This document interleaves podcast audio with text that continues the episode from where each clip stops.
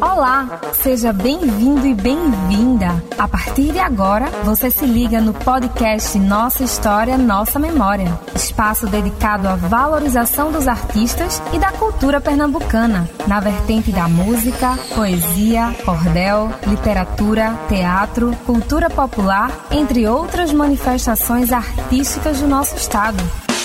Podcast Nossa História, Nossa Memória tem o incentivo da Lei Aldir Blanc PE e o apoio da Fundação do Patrimônio Histórico e Artístico de Pernambuco, Fundarp, Secretaria de Cultura, Secretaria de Micro e Pequena Empresa, Trabalho e Qualificação. Também apoiam esta produção a Secretaria de Desenvolvimento Social, Criança e Juventude, Governo de Pernambuco, Secretaria Especial da Cultura, Ministério do Turismo e Governo Federal. Federal. A apresentação de Salatiel Silva e coordenação e produção de Josi Marinho. Chega mais que o podcast Nossa História, Nossa Memória está começando.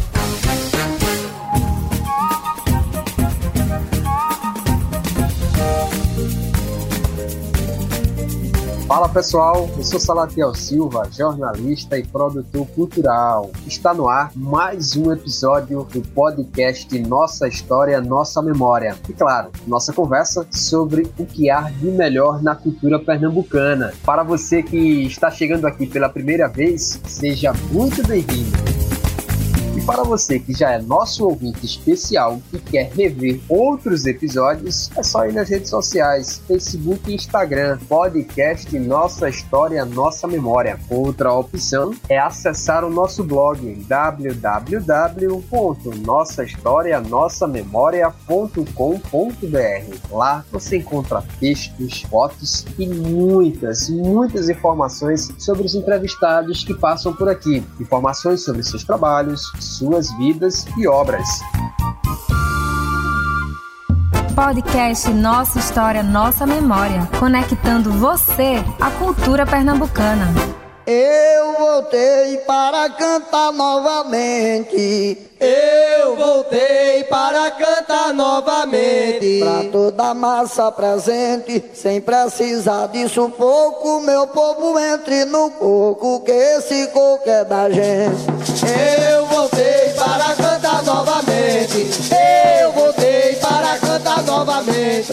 Agora vamos para a parte mais aguardada do episódio de hoje, um bate-papo cultural com Severino José de Souza, conhecido como Mestre Bill Caboclo. Ele que é lá da cidade de Lagoa do Carro, na zona da Mata Norte, um especialista em fazer versos de improviso. Eu atrás, ele na frente, ele mostra o que eu mostrei. Eu voltei para cantar novamente. Oi, eu voltei para cantar novamente. Um homem de vida simples, mas com um talento genial, que cria versos, poesias e músicas ligados à cultura popular sobre fatos cotidianos.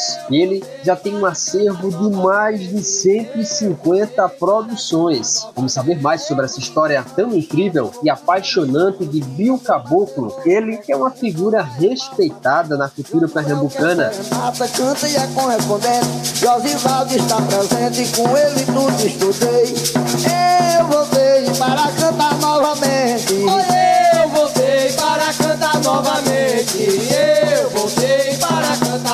Mestre, me conte uma coisa, de onde é que vem essa relação cultural com o coco de roda, com a ciranda? Quem é o senhor nessa história toda, cultura popular aí da Zona da Mata, em Lagoa de Itaenga? É muito importante ele responder é, sobre a cultura. Você sabe que a gente vem de uma história da zona rural, da zona da zona canavial, né? Aonde o pobre não tinha direito a se fruir a não ser de uma brincadeira de mamulengo, cavalo marinho, rabequeiro, cantorias de viola. E eu acompanhando meus pais, ah, começando aos 12 anos de idade, eu lembro bem vi que ele ia para Passira fazer os copos de roda na casa dos padrinhos dele e lá era diferente de hoje em dia. Era uma casa grande, a sala era uma sala grande que acumulava muita gente. E E meu pai colocava uma garrafinha de pitu no pé da parede e, e ficava cantando pouco de roda da forma que eu canto hoje, só com um ganzar e um bombo. E aquilo eu fiquei na expectativa de ouvir, de prestar atenção e fui me adequando àquilo. Eu achei que era importante eu honrar o nome dele, mas eu tinha também uma grande ambição pela cantoria de viola, porque na minha idade, os cantadores do passado,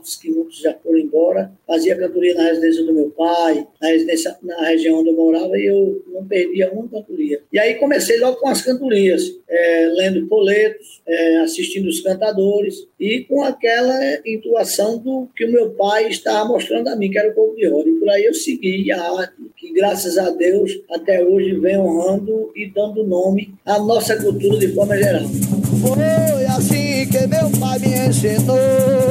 Foi assim que meu pai me ensinou. Foi assim que meu pai me ensinou. Herança do meu avô que me ensinou a viver e vou até morrer. O nome que ele deixou. Foi assim que meu pai me ensinou. Foi assim que meu pai me ensinou. Herança do meu avô que me ensinou a viver e vou até morrer. O nome que ele deixou. Foi assim que meu pai me ensinou. Pelo que o senhor está nos contando aqui, é que a sua relação com a cultura vem desde a infância. O senhor acha que isso foi fundamental para a sua carreira, para esse seu envolvimento com a cultura popular? muito fundamental e muito educativa, não para mim, para meus filhos e para netos e para novas gerações. Porque eu quero dizer o seguinte: a cultura tem, endossa tudo quanto é bom da nossa vida. Ela faz parte de tudo quanto é bom para a gente se desenvolver. Eu sempre disse na minha história e vou terminar a minha vida no trabalho da cultura dizendo: a cultura é uma aula que a gente nunca chega ao fim e nunca deixa de ensinar. E as pessoas se adequam ouvindo nós nos trabalhos que nós fazemos para se educar com educação. Você já viu, por acaso, pessoa da cultura ser rebelde, ser explosiva? Ignorância sempre existe, mas é muito difícil você ouvir um artista ser explosivo em cima do que ele faz. Ele sempre é educado com todas as pessoas que acompanham ele. É verdade ou não? Isso é verdade, sim. E, e me conte uma coisa, essa sua relação com seu pai, quem era o seu pai nessa história, além de ser um brincante da cultura popular e de ser um admirador? De onde é que vem essa sua relação da família aí em Lagoa de Itaenga? Olha, eu quero dizer que o meu pai foi embora e deixou um legado muito grande na família como todos os outros que já partiram e foram embora. O meu pai foi uma pessoa que ele não exerceu é, a função profissional como eu hoje. Ele deixou uma história muito grande porque era um homem que veio da agricultura, do roçado, educando a gente de forma que pudesse ser um cidadão da forma que ele foi e que eu sou graças a Deus, com meus filhos, e seguir a profissão dele, que ele não exercia como eu hoje. Zé Caboclo, meu pai, era um agricultor, criador de gado, implantou uma casa de farinha que trabalhava na região aqui de Lagoa Taenga, mantendo vários agricultores, comprando farinhas, comprando roças, ajudando as pessoas, participando das festas, fazendo festas para o povo, e é como seu filho é hoje. Eu sou uma pessoa muito participativa das coisas que o meu pai deixou, lembrança para mim, eu sempre tenho cultivado isso. Eu me sinto muito feliz. Tem coisas que a gente for prolongar, a gente vai muito longe. Mais, ele sempre fez o bem a quem sempre procurou. Por isso é que eu estou a lhe defender, enfim. Mas digo que foi assim que meu pai me ensinou. Foi assim que meu pai me ensinou. Foi assim que meu pai me ensinou. Foi assim que meu pai me ensinou. Herança do meu avô que me ensinou viver e vou honrar até morrer. O nome que ele deixou. Foi assim que meu pai me ensinou. Foi assim que meu pai me ensinou. Conviveu sem dar piada, foi homem do roçado, banhou capim, criou gado, caminhou pela estrada, mas morreu sem dever nada, tanto que ele conquistou, só uma casa deixou para os seus filhos, enfim, mas digo que foi assim que meu pai me ensinou. Foi assim É dizer quem foi Zé Caboclo no passado, a história dele. E falar no hoje e o amanhã. O amanhã jamais a gente pode decifrar. Mas o ontem e o hoje, eu acho que é muito diferente do ontem e o hoje, onde meu pai vivia. Era uma coisa, uma alegria, um prazer da gente ter um sítio, com vários moradores morando por perto. Eu lembro a minha região, meu amigo, tinha 430 hectares de terra desmembrada para cada morador. Meu pai tinha seis, mas aonde criava gado, porco, galinha, é.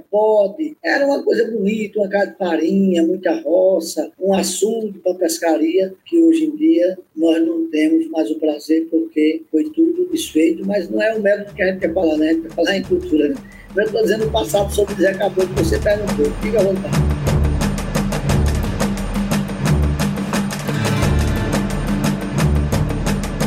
Senhor, é, como a gente já pode acompanhar, é um multiartista.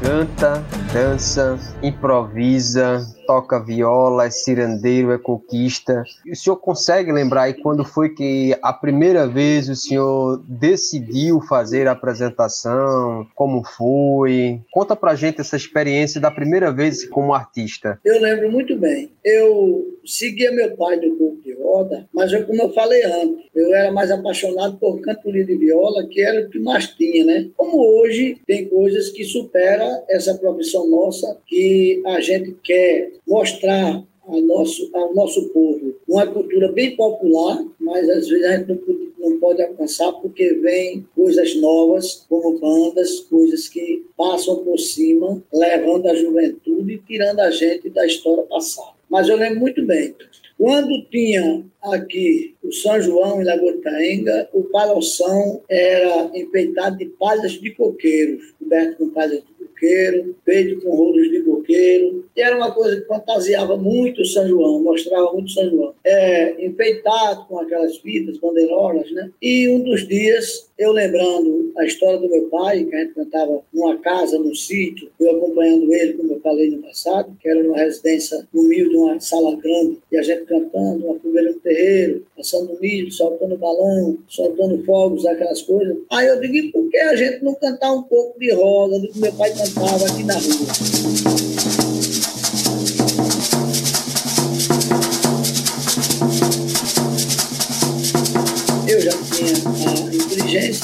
Isso. E outro dia eu cheguei num bairro aqui em Lagoa de Carringa, tinha um amigo meu que ficava fazendo aquelas coisas sem uma interpretação, não era bem adequada, mas mostrava que era o de roda. Eu ali já tinha uma influência melhor, entrei no meio e comecei cantando, improvisando na hora que meus versos foram de improvisos, e daí foi acumulando gente, foi acumulando, e eu acaba tomando um, aí brincando que era para poder acumular pessoas que pudesse se aproximar mais, que era pessoa mais idosa tal. E aí daí a gente sai com aquilo no meio da rua como se fosse uma troça de carnaval. Batendo bombo, balançando ganzá, quebrando coisa de roça, você do roçado, levando, todo mundo saltando e a gente cantando. Determinado dia a gente chegou no palhação. Tal palhação que eu falei antes. Área de coqueiro, o teatro de palha, rolo de coqueiro, e tinha um vigia. Eu digo, meu amigo, dá para o abrir aí para a gente dançar aqui um pouco de roda, cantar um pouco? Aí ele disse, aqui não pode não, é proibido pelo prefeito e só entram aqui as bandas de forró, que, por sinal, na época não era nem muita banda de forró, era forró pé de serra, sanfoneiro, oito baixo, sanfona. Eu digo, mas eu vou pedir ao prefeito, na minha cidade, existe um prefeito aqui, muito amigo da gente, eu vou pedir ao prefeito para ele mandar abrir aí, a gente entrar aqui para dentro para cantar um pouco aqui no meio do Palações. Mas tem graça vocês virem cantar um pouco aqui,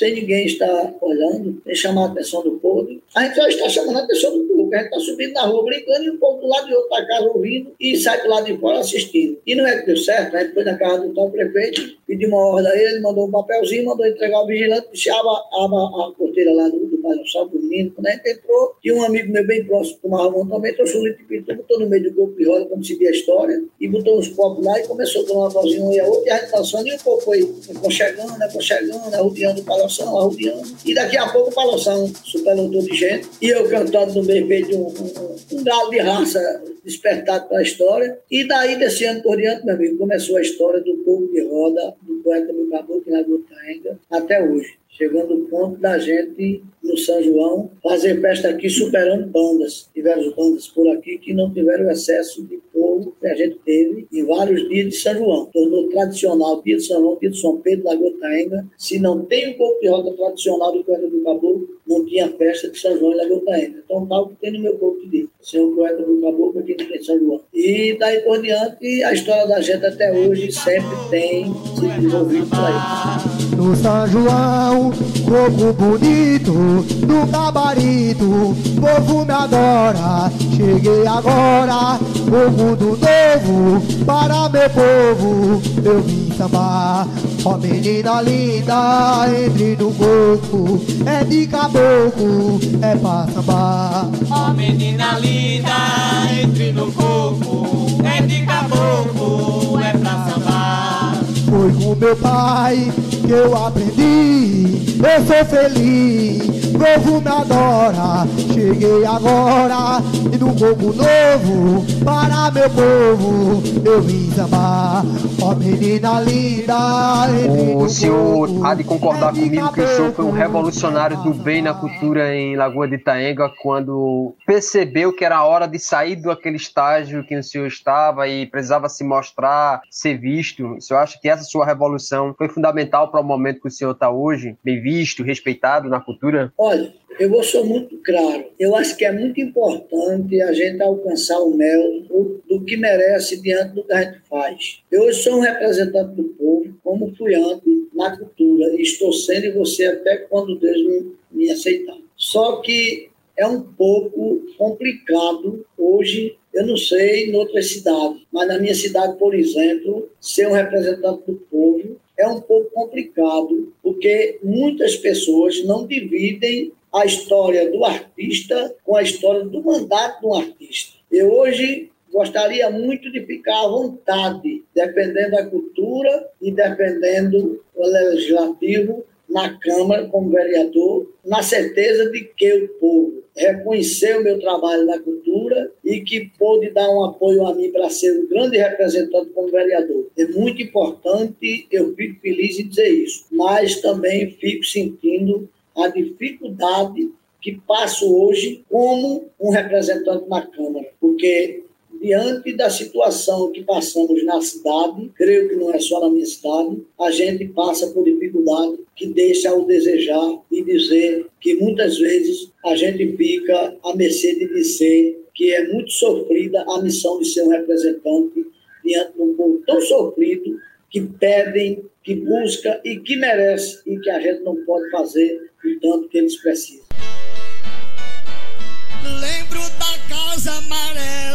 Jaqueira pé de lima. O meu primeiro namoro que foi com a minha prima. E o meu cavalo selado que eu dava um pinotezinho. Poeta Bill Caboclo, o senhor falou que antes de fazer esse trabalho com o coco, sua maior paixão era a viola. Conta um pouco desse amor, dessa relação pela viola. Por que a viola eh, sempre foi essa sua maior paixão? A viola, porque o coco de roda, ele sempre busca uma época, que é a época de São João. Ele não se tornou uma coisa tradicional todo final de semana. Hoje a gente pode fazer, os artistas evoluiu, a cultura evoluiu e nós buscamos coisas que possam apresentarmos, se for possível. Toda a festa de roda hoje é bem chegada. Mas que antes o coco só era repercutia no São João e a viola toda semana, sábado e domingo, em toda a região da zona da Mata Norte. Aqui eu me refiro à Mata Norte, mas toda a região do Brasil, os cantadores sempre viveram ganhando pão sábado e domingo com cantoria. Então meu pai cantava no São João. E naquele período, até chegar o outro São João, sábado e domingo tinha cantoria nas regiões da gente. E era onde a gente ia para a cantoria, ouvia os cantadores, os motes, as canções, as cestilhas, coisa que emocionava a gente e ainda hoje leva emoção às pessoas que param para ouvirem, sentir que a, a cantoria tem coisas que batem na mente, no sentimento da gente. Me revolto toda a vida vendo a situação de quem tem diz que não tem e tem pão e nega um pão a um pobre penitente.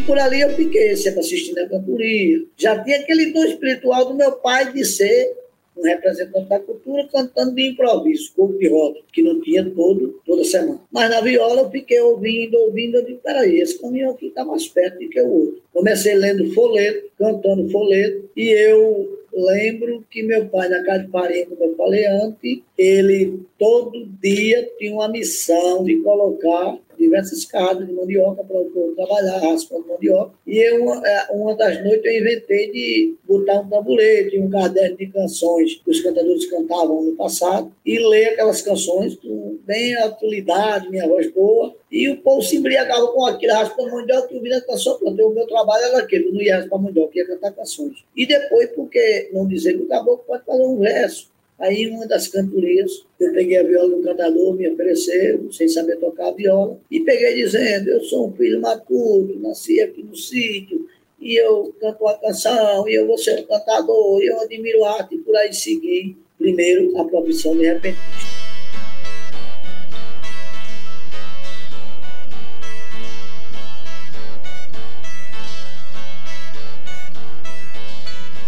Logo após veio o Maracatu, porque também era uma das coisas que tinha sempre, sempre, a maioria dos finais de semana, encontro dos mestres do Maracatu e a gente ia assistir. E eu não tinha paixão pelo Maracatu. E em uma das cantorias eu fui cantar com o mestre, que quando eu volto, entro no ensaio de Maracatu e ele, embriagado com aquilo que gostava, começou cantando e eu também tomei umas dosinhas, entrei com ele, comecei versando com ele, fui tomando gosto. E no outro ano é que o povo me chama para tirar o Maracatu, sabe que eu poderia ser um mestre e hoje, graças a Deus, eu faço as três coisas: viola, maracatu e copiola. Mas se você perguntar, sua paixão maior, eu digo é viola. Gosto muito da cantoria, de improviso, o repente improvisado do cantador. E o corpo também sou apaixonado, mas o corpo deixa uma linha mais dura, muito rápida, muito veloz e que tem que improvisar na hora. Como eu improviso, que eu não escrevo para cantar, me deixa muita dificuldade, a gente cansa a cada momento do repicar do bombo para acompanhar. Mas eu gosto demais do corpo de roda. E para mim foi a história que mais me deu nome, o corpo de roda. Porque a viola tem muitos artistas, se for contarem, tem muitos. E o corpo de roda também tem, mas vai é, em classe que a gente vai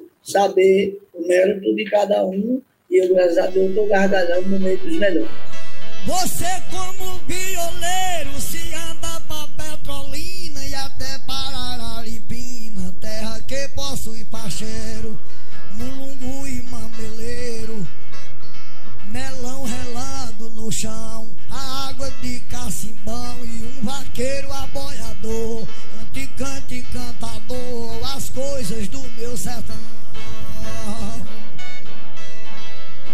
Qual a característica da viola? Qual é o, o, som ali? Como é que é construída as notas ali? Tem uma mistura de rimas, métricas, cestilhas. Explique melhor para a gente como é que funciona isso na prática. Eu sou muito claro, minha leitura foi pouca, sou leigo e por mais que eu possa fazer, eu ainda digo muitas coisas que não é o português claro, mas ainda busco me perpetuar para não ser um dos melhores nem dos piores. Ficar assim consciente, mas a viola é uma professora. A viola ela tem nota diferente do violão. A gente tem que colocar seis cordas ou sete. Eu coloco sete. Primeira, chama-se primeira, terceira, que é o número da corda, quinta, sexta, quinta e depois vem três primeira. Primeira porque são a mais fina mais fino. Fica primeira, terceira, primeira, terceira, sexta e quinta. Aí vem primeira, primeira e primeira. Agora, um tá na afinações. Diferente totalmente do violão. O violão tem as notas, né? Como eles falam. A viola também tem, só que não se habituou pelas notas da viola. A gente vai na pontuação dos nossos dedos a tocar que dê para nós soltar os nossos versos. Então, a primeira busca a terceira respondendo ela. A sexta responde a terceira, para ficar consciente, consciente com a outra. A quinta, eu já tenho que pôr o dedo no lugar que responda as três. A prima, chamam de prima, que é uma primeira, chamam de prima, ela responde com o dedo tocando também em cima dela, respondendo a de cima. E a braba é porque ela leva mais aperto para ela responder todas elas daqui. Embaixo tem uma primeira, mas se chama mansa, que ela vai ficar bem consciente com o dedo mais baixo né, dar o som normal. E aí é uma professora da gente. Ali a gente nós mesmos buscamos as notas que vá fazer dele lá uma canção, um moto, as cestilhas, que é o baião, é cestilha, depois vem o moto, vem uma canção que tem um baião diferente. Então, a minha professora, a viola, ensinou muito bem.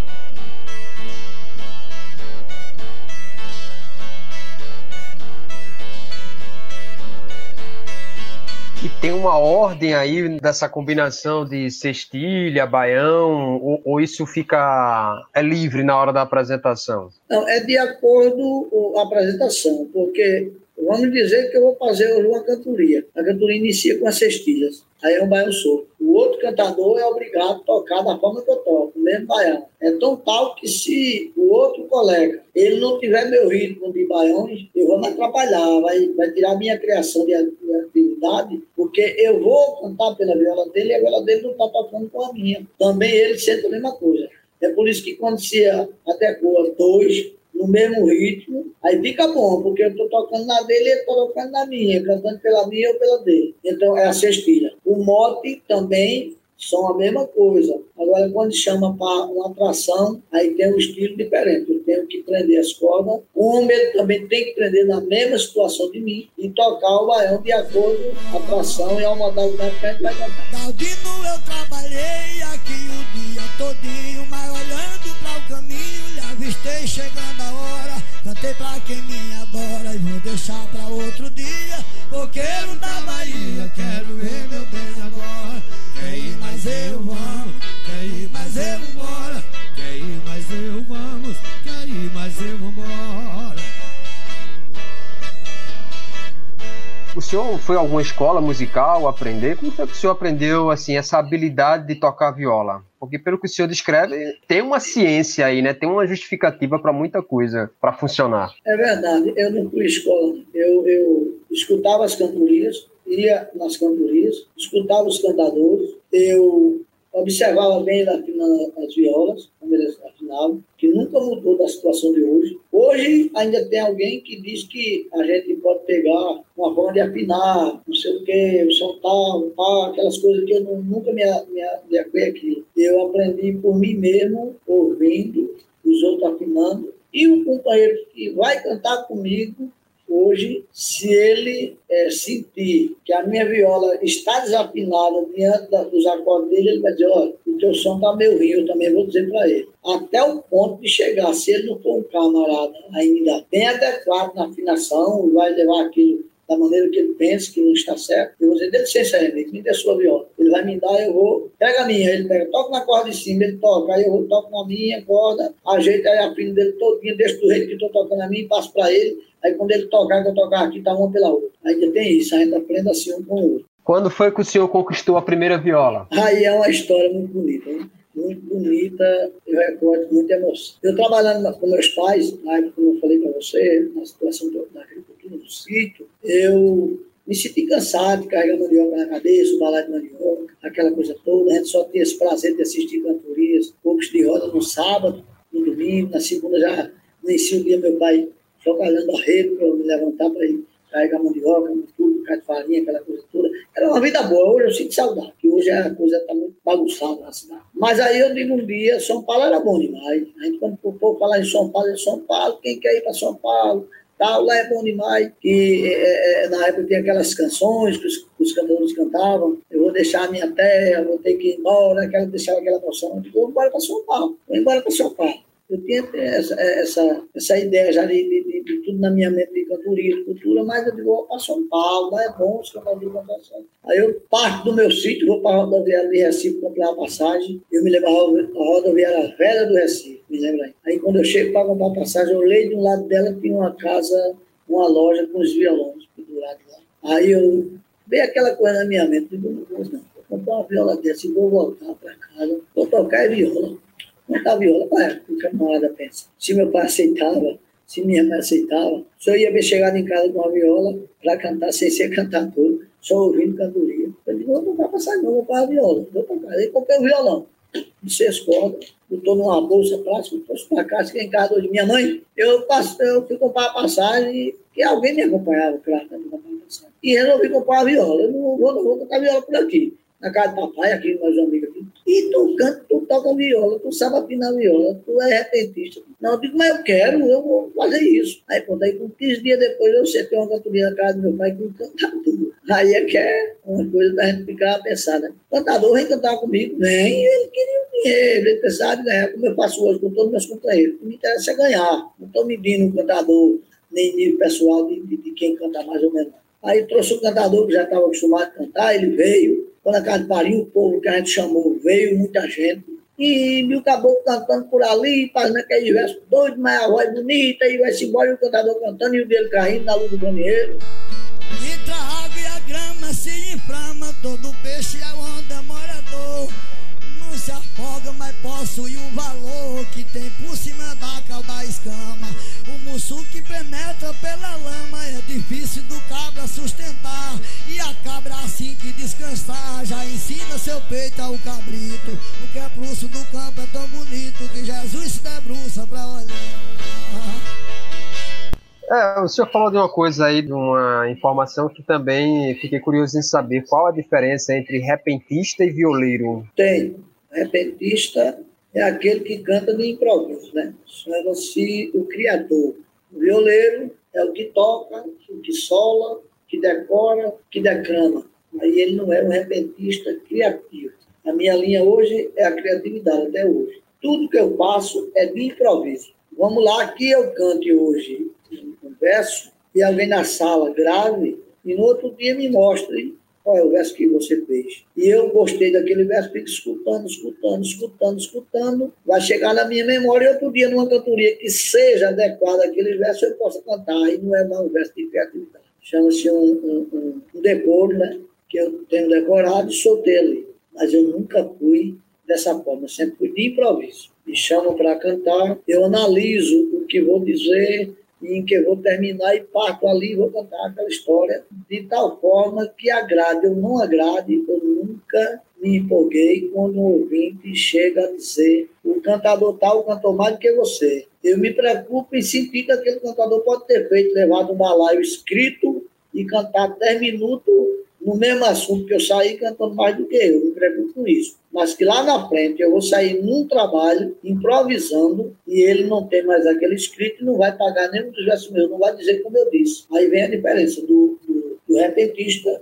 e o violeiro. Porque se chama repentista violeiro, é, é, é a palavra correta. Repentista violeiro, mas tem o violeiro de duas formas. O violeiro que toca viola, sola viola, declama na viola, e o repentista, o criador, aquele que cria, que improvisa na voz. Galdino, eu trabalhei aqui o dia todinho, mas olhando para o caminho, lhe avistei chegando a hora. Cantei pra quem me adora e vou deixar pra outro dia.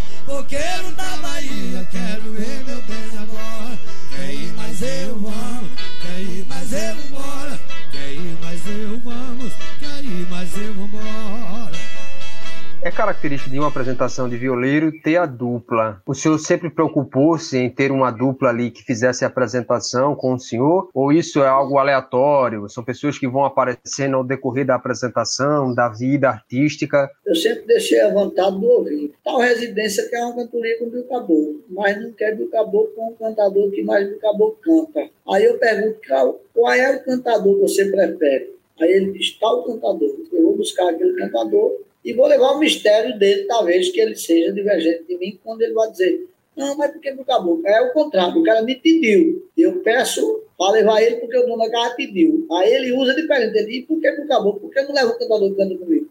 Porque a maioria, muitos cantam duplados, ficam juntos muitos anos, não quer se ter diferença do pro outro, quer cantar junto. E aí tem uma vantagem muito grande. Eu saio de casa com você sabendo para onde vou. A gente hoje vai para tal lugar. E lá a gente vai fazer o quê?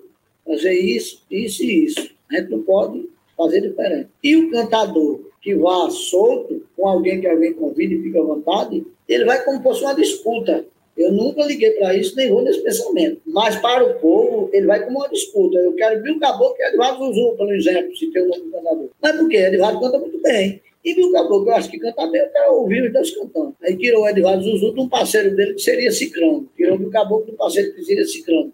E muitos, às vezes, não aceitariam isso e nem quer. Vou dar um exemplo, os Nonatos. Passaram muitos anos cantando juntos, e se qualquer um cantador for chamar ele para vir cantar diferente um do outro, tirar ele deles, ele só vinha pelo preço lá em cima e o cara não podia contratar. E aí ele segurou o nome no patamar até um certo tempo, que me parece que hoje se separaram. Parece que não se separaram por conta disso. Porque ali ele se adequava, ia cantar, imaginava, planeja, planejava, momento, tempo, os versos, os minutos, o preço, tudo no mundo então colocar só a padeiros. Mas quando diz não, é, eu quero você no ano, aí não, voltar. E ele achava que não era vantagem, porque ele, ele entrar no caminho de tropeço, de pedra, espinho, sem saber o que vai enfrentar. E quando a gente vai sair de casa, saber quando a gente vai, é outra coisa. Eu não tremo você na profissão, nunca sabe o que diz, no que aprendi. Ser igual até a mim eu aceito, mas melhor igualmente eu nunca vi. Galdino, que esse ano o caboclo está vindo por aí.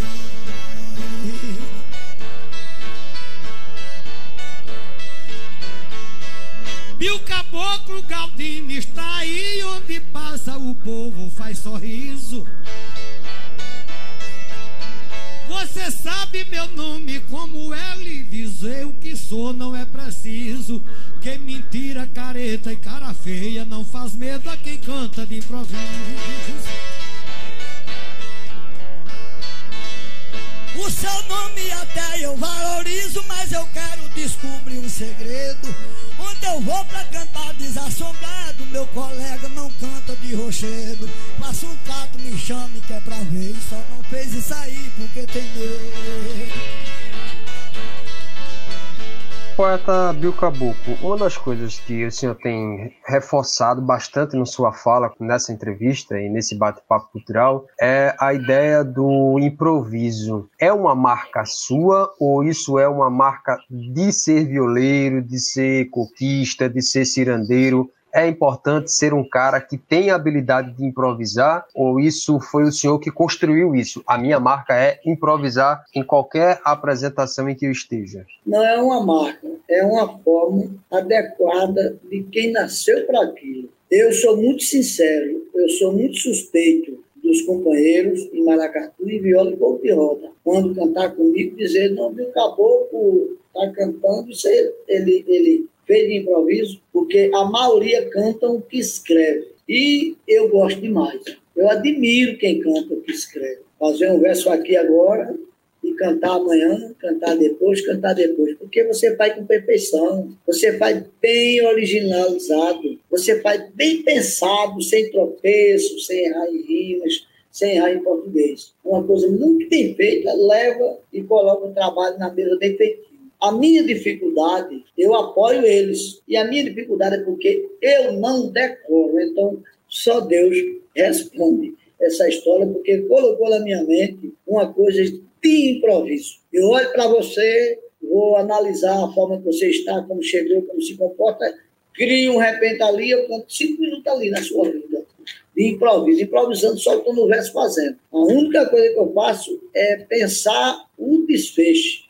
Como eu devo terminar? Eu comecei aqui, vou terminar aqui. Aí eu imagino que inicio vou terminar ali. Já sei para onde vou. É um tiro que eu vou dar para terminar ali. É por isso que muitas vezes eu faço o verso e pode sair pequeno, sair fraco, porque eu atirei no escuro. Reduzo a minha história de ser pouco português, ser leigo, mas a minha mente veloz idêntica para aquilo que eu vou cantar de improviso. Olhar para ali e fazer. A nossa vida é assim. É a cultura falada, pesquisada no Nordeste. Eu muito passei no teste, eu nunca tremia nada.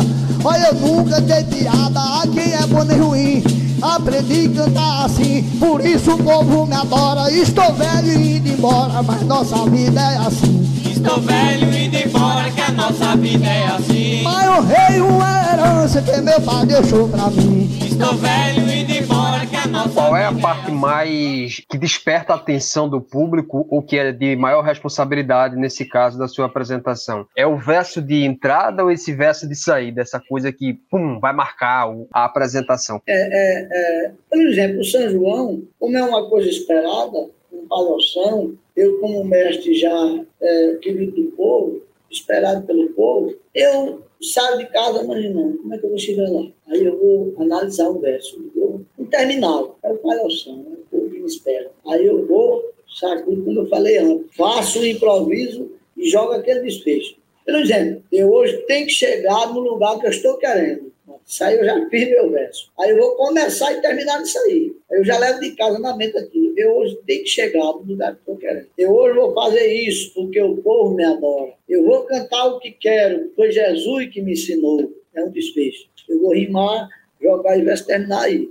Então eu tenho essa habilidade. É muito importante isso. E dentro dessa sua vida, há quanto tempo o senhor está dedicado a essa questão da arte, do improviso, entre mestre, violeiro, coquista? Eu comecei aos 18 anos, arranhando as coisas, né? Viola, maracatu, depois dos 20. O roda, muito antes, aos 12 anos, para acompanhar meu pai. Mas a influência de continuar e levar o nome do roda do meu pai foi depois da viola e depois do maracatu.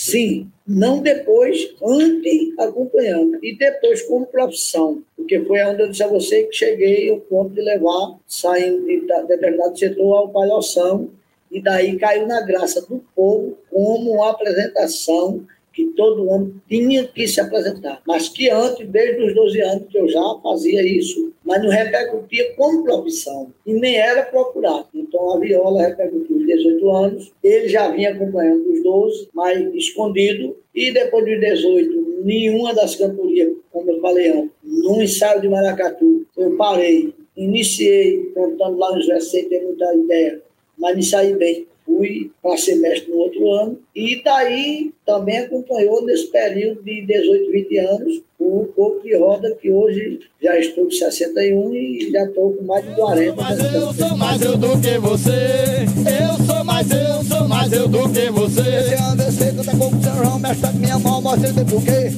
Diga que não sabe que eu ensino pra você. Se não fizer como eu digo, diga que eu ensino fazer. Eu sou mais eu, sou mais eu do que você. Olha, eu sou mais eu, sou mais eu do que você. Eu sou Seu eu, nome de batismo é Severino José de Souza. Quando foi que o senhor se tornou conhecido como mestre e poeta Bill Caboclo? Isso foi o senhor que começou a trabalhar em torno desse nome ou foi a comunidade artística que elegeu o senhor como essa grande referência artística? O nome de Bill Caboclo, ele veio acompanhando uma carona no nome do meu pai, José Caboclo. Meu pai, o nome dele é José Francisco de Souza. E daí conhecido por José Caboclo. Caboclo porque a área que ele morava, no terreno de Passira, tinha aquelas terras vermelhas, as terras que o povo chamava terra de caboclo. Aí o povo apelidava, hoje acabou-se muito apelido, mas por qualquer coisa a gente tem um apelido. Aí Zé Caboclo, Zé Caboclo, Zé Caboclo. Então todo mundo na minha região, eu em criança, meu pai era chamado Zé Caboclo. Aí vem Severino, Bill, ô Bill, Severino, não sei o que, Bill Caboclo, ô Bill Caboclo, ô Bill Zé Caboclo. Ô Bill Caboclo, ô Bill Zé Caboclo. E aí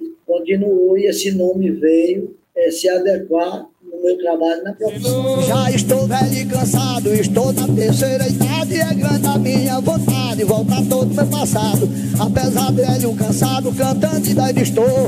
Agradecendo a estou a papai que não foi ruim. Eu digo que foi assim que ele me ensinou. Foi assim que meu pai me ensinou. Foi assim que meu pai me ensinou. Herança do meu avô que me ensinou a viver e vou honrar até morrer o nome que ele deixou. Mas foi assim que meu pai me ensinou. Além do senhor, enquanto filho de seu José Caboclo, tem mais alguém ligado a essa questão da vida cultural artística ou o senhor foi o único que seguiu nesse trabalho? Olha, foi um, um, uma veia artista que veio puxando de um para outro. O meu pai deixou a semente, que fui aquela pessoa que pretendi, quis e segui e estou continuando. E daí também comecei arrastando meus filhos pela veia sanguínea do repente, o improviso e a cultura. E hoje meus filhos todos seguem meu trabalho, netos, filhos, todos me acompanham, me valorizam, cantam. Só tem um que não canta. O que não canta respondem a, a resposta, né? E, e outros cantam. E a a gente vai fazendo o trabalho e vai ficando de pai para filho, de, de, de para netos. E aí a gente se sente feliz com isso. Eu me sinto muito feliz. Da família caboclo não tem quem segure, não. E essa família caboclo não tem quem segure, não. Essa família caboclo não tem quem segure, não. E Bill Caboclo é a história do do corpo de São João. Oi, essa família acabou, não tem que segurar não. Essa família acabou, não tem que segurar não. E meu caboclo é a história do corpo de São João. Oi, essa família acabou, não tem que públicos não olha com atenção o que foi o passado, mas sim presente e futuro que a Deus pertence. Se olham, a cultura popular hoje era mais valorizada, se gastavam menos e se educava mais. A cultura de cantoria, eu criança, era respeito, era uma voz educativa na sala, na luz do candeeiro, nos bancos, mãe de família, pai de família, as crianças sentadas em frente ouvindo os cantadores. O mamulengo, o espetáculo dos bonecos, brincando, se divertindo, as crianças, a mamãe assistindo. O maracatu eram os homens guerreiros, com aquelas guiadas, flechas, andando. Eu, as crianças tinham medo de, de, de ver eles passarem por ali, mas era uma brincadeira divertida e uma cultura que gastava menos e educava mais. Mostra respeito, a cantoria mostra respeito, fala as coisas boas, ensina coisas boas. Aí eu sinto que hoje nós temos dificuldade por conta dos poderes públicos, que para poder carregar votos é obrigado, foram obrigados, muitos, entrarem nas atividades novas, bandas ensinando coisas horríveis às crianças, jovens, mas se não leva hoje para a rua diante da situação que ensinaram, aí o cantador de viola na rua fazer o quê? Não lembro, não existe mais, fandango, pouco de roda. O mundo que abriu o caboclo Lagoa segura um programado de 4 mil pessoas numa festa, uma banda se acaba, mas só Lagoa Taenga. Por quê? Porque senão não tem volta. Então, é essas coisas que eu sinto, a discriminação dos poderes públicos, não educar as pessoas para aquilo. É, Silvio Caboclo, realmente é uma grande discussão em relação a esses incentivos, né, e essa reflexão. Mas ainda falando sobre a sua trajetória artística, o coco veio aí logo na infância, em seguida veio a viola. Quando é que o maracatu pintou na sua vida? É, o maracatu, como eu falei antes, eu saindo de uma cantoria, já assistia maracatu, mas não tinha muita admiração de entrar na folia do maracatu. Mas saindo de uma cantoria, encontrei um mestre na minha cidade e ele fazendo, ele estava cantando comigo, que ele cantava também viola, e encontrou o encontro de maracatu, ele começou cantando os versos e dali por diante alguém incentivado, acabou, vai ali fazer um verso, tu não canta viola, você não canta coco, canta o verso maracatu. Eu digo, eu sei de vai isso, nem eu gosto disso, não. Mas eu tinha a ideia que fazia o improviso como faço. Aí entrei, comecei cantando e o povo leva a gente. Aí começaram a gritar: É, o caboclo tá bom, tá fazendo verso. E daí por diante, alguém despertou a outro e mandou me chamar já para tirar o maracatu. E quando a gente entra na escola, é para aprender. Aí eu entrei na aula, não aprendendo a fazer os versos, mas me adequando e me acostumando como era o maracatu e hoje eu sou também um dos mestres diversão.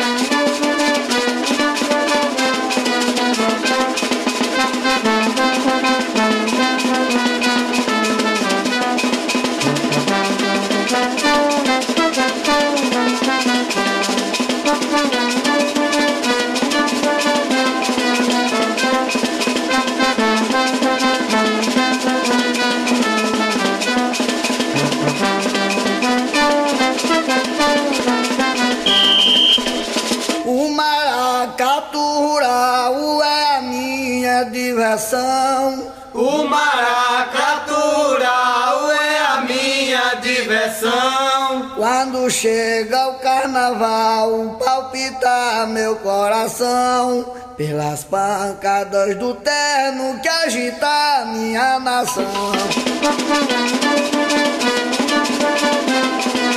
O senhor já passou por quantos maracatus é, ao longo dessa sua trajetória? Vou, vou citar alguns porque eu acho que eu não lembro todos não. Passei por muito, como sambada também. Mas o primeiro maracatu foi o leão africano da cidade de Carpina. Quando o rapaz ouviu essa passagem minha de improviso, no outro ano, no, na outra semana, ele me procurou, não, você tirar meu maracatu, vai cantar, eu não quero não. Aí eu gostei e tal, e aí fui pro leão africano. No leão africano, no primeiro ano que eu tirei, aí o leão da serra, o tradicional maracatu do Lagoa um dos famosos, os donos me ouvindo, disse, não, mas você é do Lagoa Taenga, vem pro Leão da Serra. Aí já conseguiram me tirar do Leão Africano no segundo ano, ainda brinquei do Africano, no terceiro vim pro Leão da Serra. No Leão da Serra, me parece que eu fiquei uns três anos ou quatro anos. depois saí do Leão da Serra, fui para o Leão da Cordilheira, em Carpina. Depois do Leão da Cordilheira, fui para outro maracatu, é, em Carpina, o Leão Vencedor. É, e daí fui para a Glória do Goitá, na Aiga Dourada. Depois cantei no Pavão Dourado de Feira Nova no Cadeano. Depois voltei para o Carneiro da Serra, passou em cinco anos no Glória do Goitá.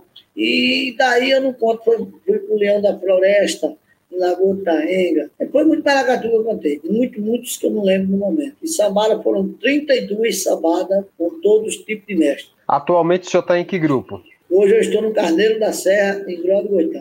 Alegria radiante que envolve toda a massa. Alegria radiante que envolve toda a massa. De adulto a criancinha que acompanha na praça. O maracatu encanta por todo canto que passa.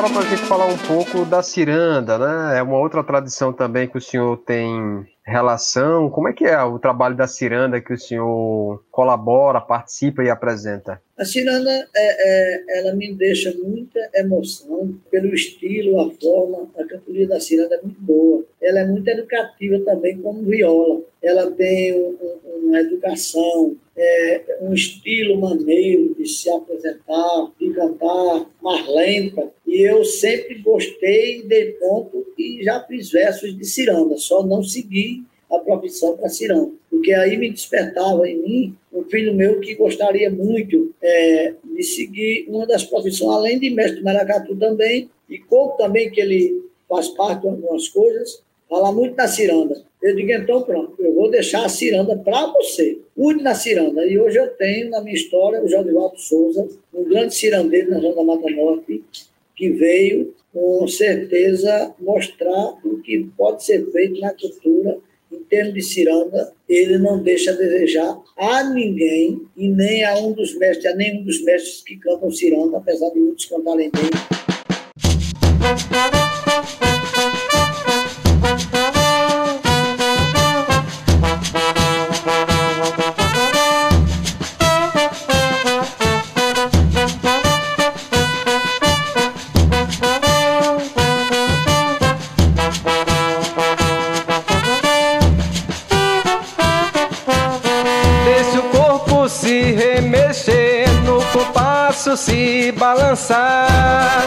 Mãos dadas na ciranda, mexe pra lá e pra cá. Deixe o corpo se remexer, no compasso se balançar. E a ciranda caboclo acabou de começar. Qual é o sentimento de estar no palco e saber dessa responsabilidade cultural que o senhor tem com a cultura do país, com a cultura da cidade, com a cultura da sua família? O sentimento é o gosto de agradar e não agradar, mas eu sou uma pessoa preparada para tudo. Eu sempre disse que quando vou cantar, eu vou fazer um trabalho para todos, que alguém goste ou não goste. E não ligar. Eu sempre passei isso para meus amigos, para meus filhos, para todos os mestres, que quando eles a gente procuram dizer, faça seu trabalho e deixe que alguém goste ou não goste. Não vá se empolgar com nada. Faça o que sabe que está fazendo. Eu hoje sou de uma forma que eu sei quando estou cantando bem, sei quando estou cantando mal, a que foi feliz para Sei quando perco e sei quando ganho. Apesar que eu acredito que ganhei quase todas elas. Ganhei todas elas, não. Sambada é, não é um privilégio, mas é um dizer correto que eu digo. Até hoje não encontrei um que me superasse cantando maracatu para eu tremer a ele diante do pedido respeitando a ele e a todos os ouvintes, porque é isso que eu sei dizer, como eu falei antes. Vamos fazer o gosto, agradar ou não agradar, mas consciente do que faz. Eu sempre fui consciente. Não importa que eu esteja cantando um grande repentista, um grande é, mestre maracatu, e eu sei que estou ganhando para ele e que a maioria diga que eu estou perdendo. Eu estou perdendo para a maioria, mas para a minha consciência do que estou fazendo, sabendo que estou consciente e sabendo que é o que ele está dizendo, até nos português, nas rimas, em algumas coisas. Ele não rima como eu, já sei que ele não está ganhando para mim. Eu não posso levar ele de encontrar o povo. Deixa o povo gargalhar com ele e eu fazer meu trabalho. Diga que não sabe que eu ensino pra você. Se não fizer como eu faço, morra tentando fazer. Eu sou mais eu, sou mais eu do que você. Eu sou mais eu, sou mais eu do que você. Eu sou mais eu, sou mais eu do que você. O senhor, pelo que a gente está vendo e ouvindo, é um homem vocacionadíssimo à cultura. Como é que o senhor avalia esses aspectos na sua história, na sua biografia, a importância da cultura dentro da sua vida? Isso faz o senhor ser um homem diferente, com essa responsabilidade social e cultural com a comunidade? Olha, de uma forma, sim. Ser responsável à cultura do jeito que ela poderia ser e que muitos não fazem como ela seja, como eu falei antes em termos dos poderes públicos, que não valoriza porque não olha, não gosta, não observa e deixa que alguém discrimine, porque gosta de coisa tal, coisa que não é tão relevante para a nossa sociedade, mas que a gente tem que respeitar. Então, minha responsabilidade hoje é saber que para onde eu vou, eu levo um grupo de pessoas que gosta do que eu digo, que sabe o que eu estou dizendo, é consciente do que eu faço e eu também consciente do que estou dizendo. Eu me sinto muito feliz, carrego essa responsabilidade, passo isso para meus companheiros, o sábio ou inocente que eles sejam, deixando eles à vontade, como eu falei antes, porque não adianta você querer dizer não, você disse uma palavra errada. Não é assim que se faz. Tem que ser desse jeito, não. Eu não vou tirar isso da mente dele, porque ele é aquilo. Eu, é, o outro é aquilo e eu sou isso. Então eu tenho que ser um administrador da do meu trabalho, consciente de que cada um só pode chegar até ali. Então, eu respeito todos eles, gosto, considero. Tenho o maior carinho por todos os artistas, que sábio ou que seja, da forma que sejam, eu trato muito bem. E eu tenho prazer em ser assim.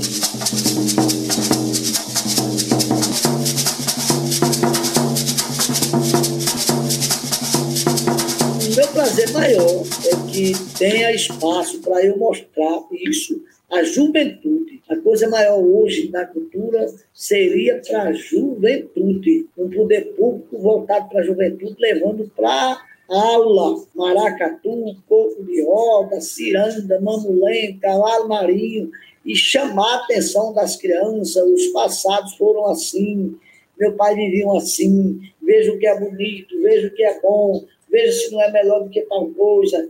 E aquilo ali educa. Mestre Bill Caboclo, ser artista da cultura popular dá dinheiro ou realmente só é arte? Dinheiro é uma coisa quase que impossível de se ganhar e de se tornar empresário, rico, como grandes artistas. Olha, quando se fala em dinheiro, é muito difícil, porque ela enquadra na situação que eu estou dizendo. Um repentista hoje, um cirandeiro, pouco de roda e o maracatu não é visto pelo que merece e não soma para o poder público em termos de voto. Então, eles não vão querer colocar na praça o artista Bill Caboclo ganhando numa apresentação um dinheiro que vai ganhar uma banda. Eu esqueço agora um rapaz que chegou aqui mandando o povo é, ir para aquele canto, em cima do trio elétrico, depravando o povo, e o povo atrai, gritando, e levando dinheiro no bolso, tirando da cidade para gastar fora, deixando um mal-estar na cidade com o povo. Então acontece isso. Então a dificuldade de dinheiro para nós é muito grande, porque os poderes públicos não olham a cultura popular humilde como uma educação, que é mais do que uma educação na escola. Um artista, um repentista, um coquista, um mestre maracatu, que seja bem adequado, eu duvido ele causar uma violência, é muito difícil. Eu duvido ele depravar a sociedade, ele é educado. Agora, me perdoe muitas coisas que tem na rua, que eu mesmo não paro para assistir nem um minuto. Aí é quem leva o dinheiro. Aí temos dificuldade. Eu voltei para cantar novamente. Eu voltei para cantar novamente. Pra toda a massa presente, sem precisar disso pouco, meu povo entre no coco, que esse coco é da gente. Eu voltei para cantar novamente. Eu novamente. Pra toda a massa presente, sem precisar Poeta, o senhor é meu povo recordista, entre no e até essa coco, liberdade em que dizer isso, de produção de CDs, né? Apesar de ter um trabalho muito autoral, de improviso, mas o senhor busca materializar isso num documento, num arquivo, enfim, construir a memória e a preservação dessa arte que o senhor faz. Eu queria que o senhor pudesse falar dos seus trabalhos, dos seus CDs, das suas gravações, por que a importância de documentar isso e como é que o senhor fez essas produções, esses CDs? O que é que o senhor buscou retratar nessa, nesses trabalhos? Olha, com muita dificuldade. Primeiro, eu não tinha interesse de fazer nenhum dos CDs, para falar a verdade. Mas meu filho, que me acompanha na cultura, que é, luta pelo meu trabalho também, ele, em uma das, das minhas festas, cantando de improviso, ele acompanhava e sempre existiu gravações. Ele gravava e depois de gravar, montava um CD. E no primeiro CD que ele montou, disse, olha, pai, o senhor cantou isso, isso e isso hoje à noite. Vamos lançar isso aqui, eu digo, mas vale a pena porque é improviso, vai ter coisas aí que não é agradável, vai ter português falho, uma coisa e outra, que eu não ligo tanto para isso, mas não, mas é uma coisa sua, é natural. Então, por conta disso, eu aceitei fazer todos os meus trabalhos dessa forma, onde eu contava, ele gravar e lançar um CD todos os anos. E hoje eu não lembro a quantidade nós temos de viola, eu acredito que tem um, tem um de canção, que eu não corri muito atrás, como falei antes. E nos maracatus, como tinha mais apresentações em vários lugares, e ele gravava, eu tenho vários CDs. Mas me sinto feliz por isso, porque vou deixar com certeza um legado da minha história. O senhor tem uma média aí de quantas produções entre cantorias, coco, maracatu, o senhor já produziu assim, já que é um trabalho de improviso? Eu sei que é difícil mensurar, calcular, mas o senhor arrisca uma média aí de quantas produções? De viola e, e CDs, sendo em prática, me parece que eu tenho dois.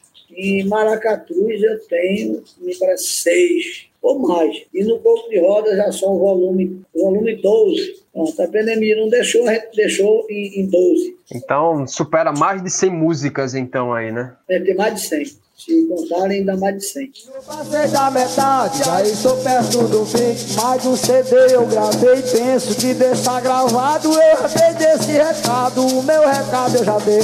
A Deus agradecerei tudo que já fez por mim. Eu fiquei pensando assim, Jesus já me deu virtude. E por você fiz o que pude, se puder. Filho, passei da metade, já estou perto do fim. Filho, passei da metade, já estou perto do fim.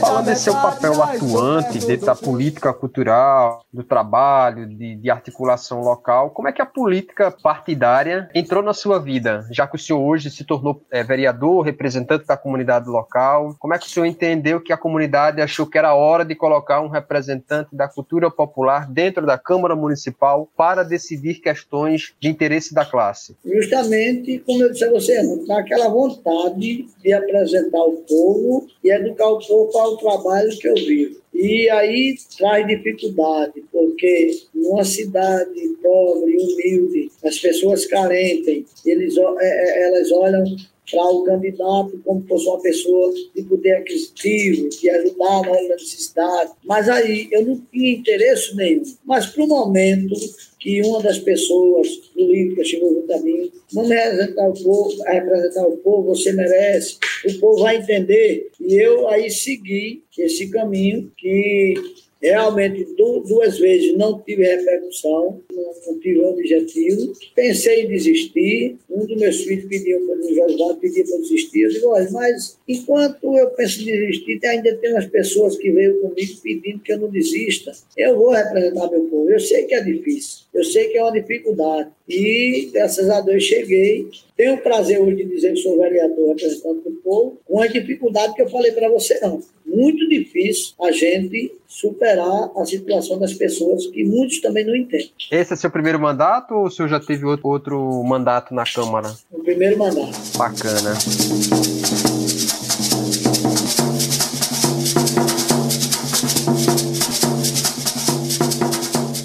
Mestre Bio Caboclo, satisfação em conversar com o senhor, ter essa aula, esse aprendizado. Muito bom ter essa partilha do conhecimento e dizer que a gente está muito grato do senhor ter dado né, essas informações, enfim, nos instruído e falado um pouco da sua vida nessa nossa entrevista. Muito obrigado mesmo. É, eu espero que tenha também, é, é, dentro do meu trabalho, da minha expectativa, ter feito o máximo para responder os, os seus pedidos, as suas perguntas e também agradecer a você pelo carinho, o respeito à nossa cultura, que eu tenho certeza que você faz parte de uma coisa muito boa em divulgar nosso trabalho, nossas ações. Eu fico feliz com isso. Desejo tudo de bom para você, que acate aquilo que é de bom para nosso povo, com carinho, com respeito, e também que perdoe algumas falhas do poeta do Caboclo, que nós somos falhos, você sabe disso.